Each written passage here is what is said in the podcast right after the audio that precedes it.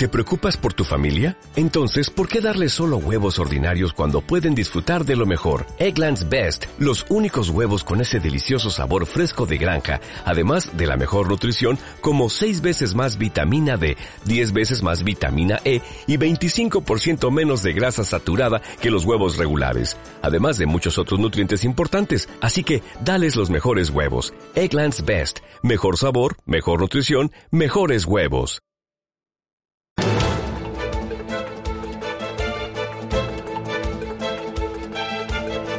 El primer análisis de la mañana. Con Eduardo Bolincher, director de bolsacas.com. Bolinches, ¿qué tal? Buenos días. Muy buenos días, Susana. ¿Cómo estamos? Bueno, el IBEX 35 ha reconquistado los 9.200 puntos. En la semana acumuló una subida del 0,9%. Eh, Suma y sigue.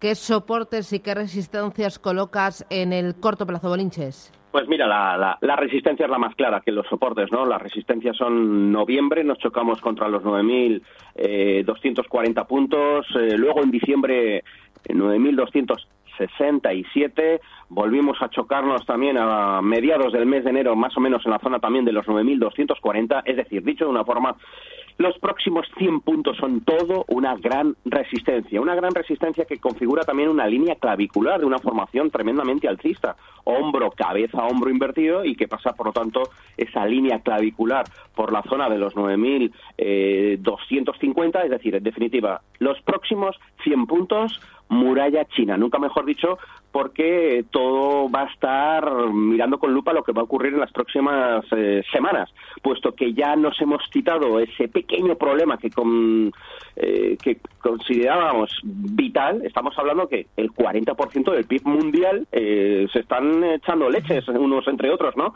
China y Estados Unidos por subir las tasas de aduanas, ¿no? Entonces, bueno, ya ha dicho Donald Trump, curiosamente, 15 minutos antes de que abrieran los futuros, los futuros estadounidenses, que no va a haber subida de tipos, eh, o sea, subida de, aranceles el próximo viernes, que se pospone a la próxima reunión en el mes de marzo, pero eh, seguimos escuchando solo una de las partes, es decir, los chinos están calladitos y no dicen nada, ¿no? Entonces, bueno, eh, esto en parte es positivo porque el viernes no, no, no viene el fin del mundo, pero también es cierto que los mercados asiáticos tampoco, o, los mercados que tenemos europeos cotizando en Asia, tampoco lo festejan de manera fulgurante, ¿no? Tenemos el futuro del DAX, por ejemplo, que sí, que es cierto que está subiendo 11.495 puntos, pero no de manera contundente como era de esperar, ¿no? El SP500, pues eh, una vela totalmente ridícula, totalmente plana, es decir, estamos ahí clavados, 2.797.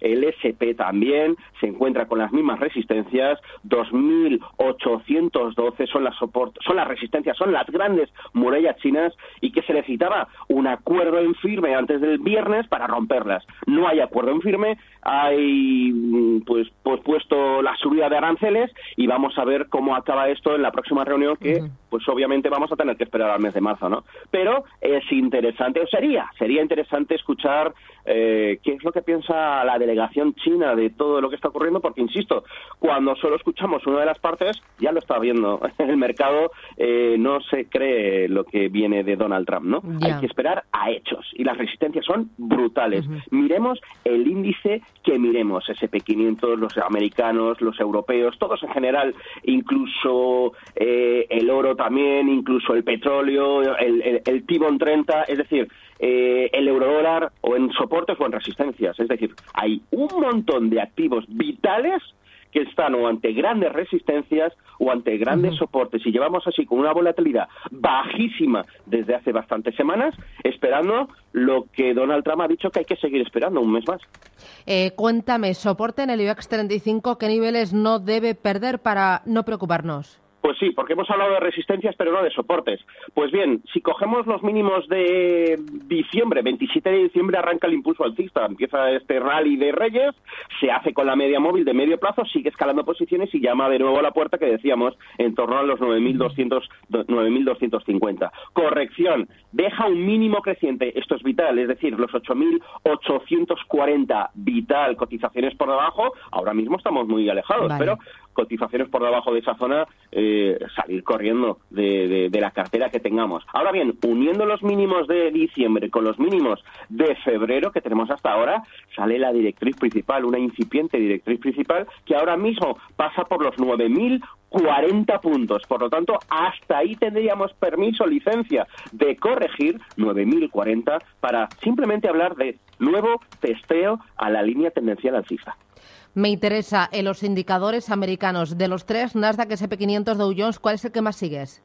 Eh, pues mira, el Nasdaq eh, lo sigo, mm, sigo los tres. O sea, no te puedo decir que no sigo uno más que otro porque hay que mirarlo los tres tenemos todos, como decía, resistencias, noviembre, diciembre y peleando ahora mismo con la media móvil de largo plazo el Nasdaq. Entonces, bueno, vamos a ver si consigue eh, mm, recuperar posiciones respecto a sus compañeros porque es el único que estaba refragado. Entonces, bueno, con cierres donde está cotizando ahora mismo, 7.113, ya lo consigue, ¿no? En base cierres, pero tenemos toda la sesión por delante. El Dow Jones eh, tiene la media en los 25.080, estamos cotizando mil puntos por encima ahí es donde tiene la resistencia de noviembre y diciembre. Es que estamos todos ahí peleando con grandes murallas chinas y el SP es brutal. 2.812 también tiene mucho colchón porque la media móvil cae allá abajo y cae por donde tiene la línea tendencial o, mejor dicho, la tercera línea de velocidad. Ahora subiré el vídeo para que toda tu audiencia y Susana pueda verlo, mis gráficos. Y bueno, pues ese 2.812 es lo que tiene que atacar y romper y como decíamos, mientras que no perdamos pues cotizaciones eh, pues en torno a los 2.700 47 en el futuro del SP, tranquilidad absoluta que tampoco se cae en el mundo. Estupendo. Eduardo Bolincher, director de bolsacas.com. Gracias y buen día. Cuídate. Igualmente, feliz semana a todos. Chao.